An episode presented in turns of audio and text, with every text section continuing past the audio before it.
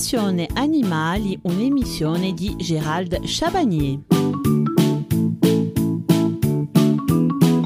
Dans ce volet sur l'alimentation, nous allons voir quel type de nourriture est adapté à notre serpent en fonction de son espèce, de son âge juvénile ou adulte et sa taille.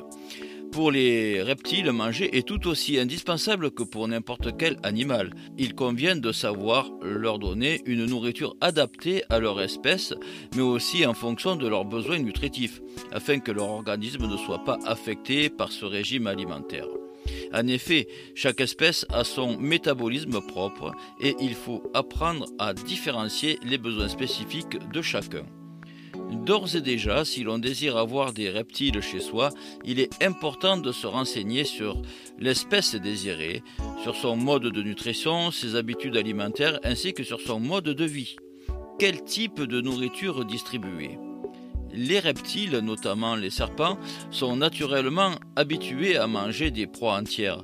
Ils ne sont aucunement végétariens et demeurent des carnivores stricts. C'est un aspect très important à connaître et à respecter lorsqu'on décide de choisir un serpent, car il faut pouvoir lui donner ses proies.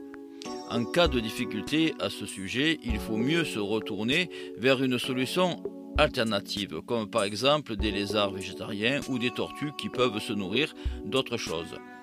La plupart des reptiles se contentent de petits rongeurs, même si certaines peuvent leur préférer des oiseaux, voire même des poissons. Pour nourrir un reptile comme un serpent, il est préférable de donner l'animal mort plutôt que vivant. D'abord pour des raisons de stockage pour la nourriture chez soi. Il est plus simple de trouver un endroit du congélateur dédié à cet effet par exemple.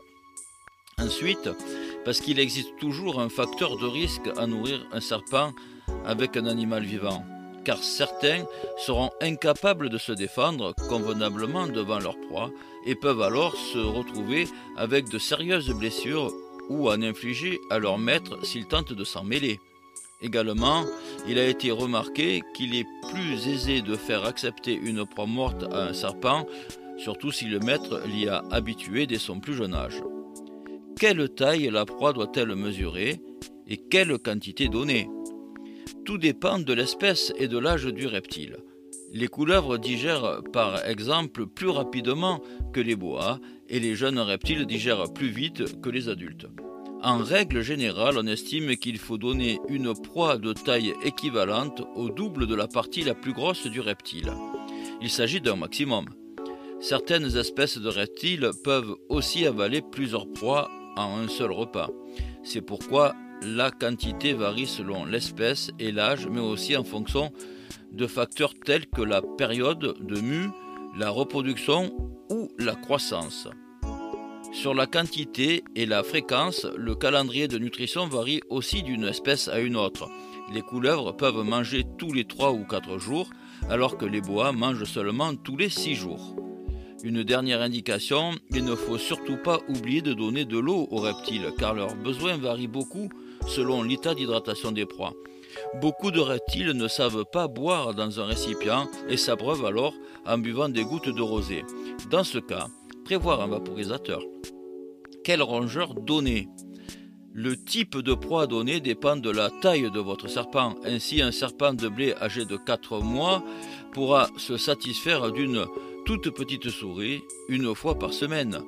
Un souriceau prendra le relais jusqu'à ses 8 mois. Après, il faudra lui donner une sauteuse tous les 10 jours environ. Puis, une fois adulte, un serpent des blés peut ingérer une souris adulte toutes les deux semaines.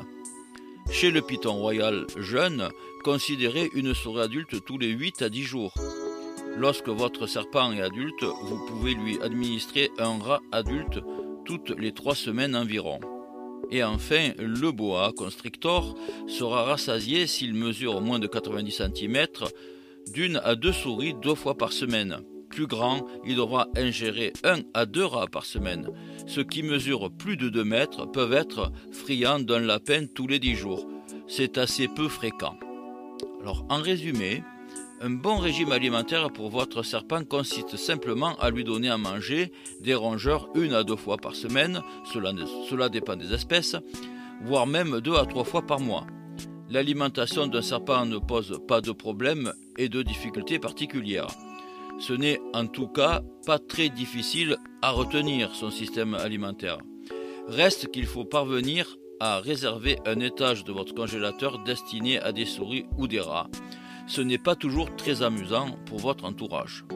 N'hésitez pas à nous contacter si vous avez des questions à propos de l'alimentation de votre serpent ou sur les sujets que l'on a traités dans les émissions passées. Nous y répondrons très rapidement. Il est temps pour moi de vous quitter. Je vous souhaite une excellente après-midi. Nous nous retrouvons mercredi à 14h15 pour un sujet incontournable sur la santé de votre serpent, comment déceler et quelles peuvent être ses maladies?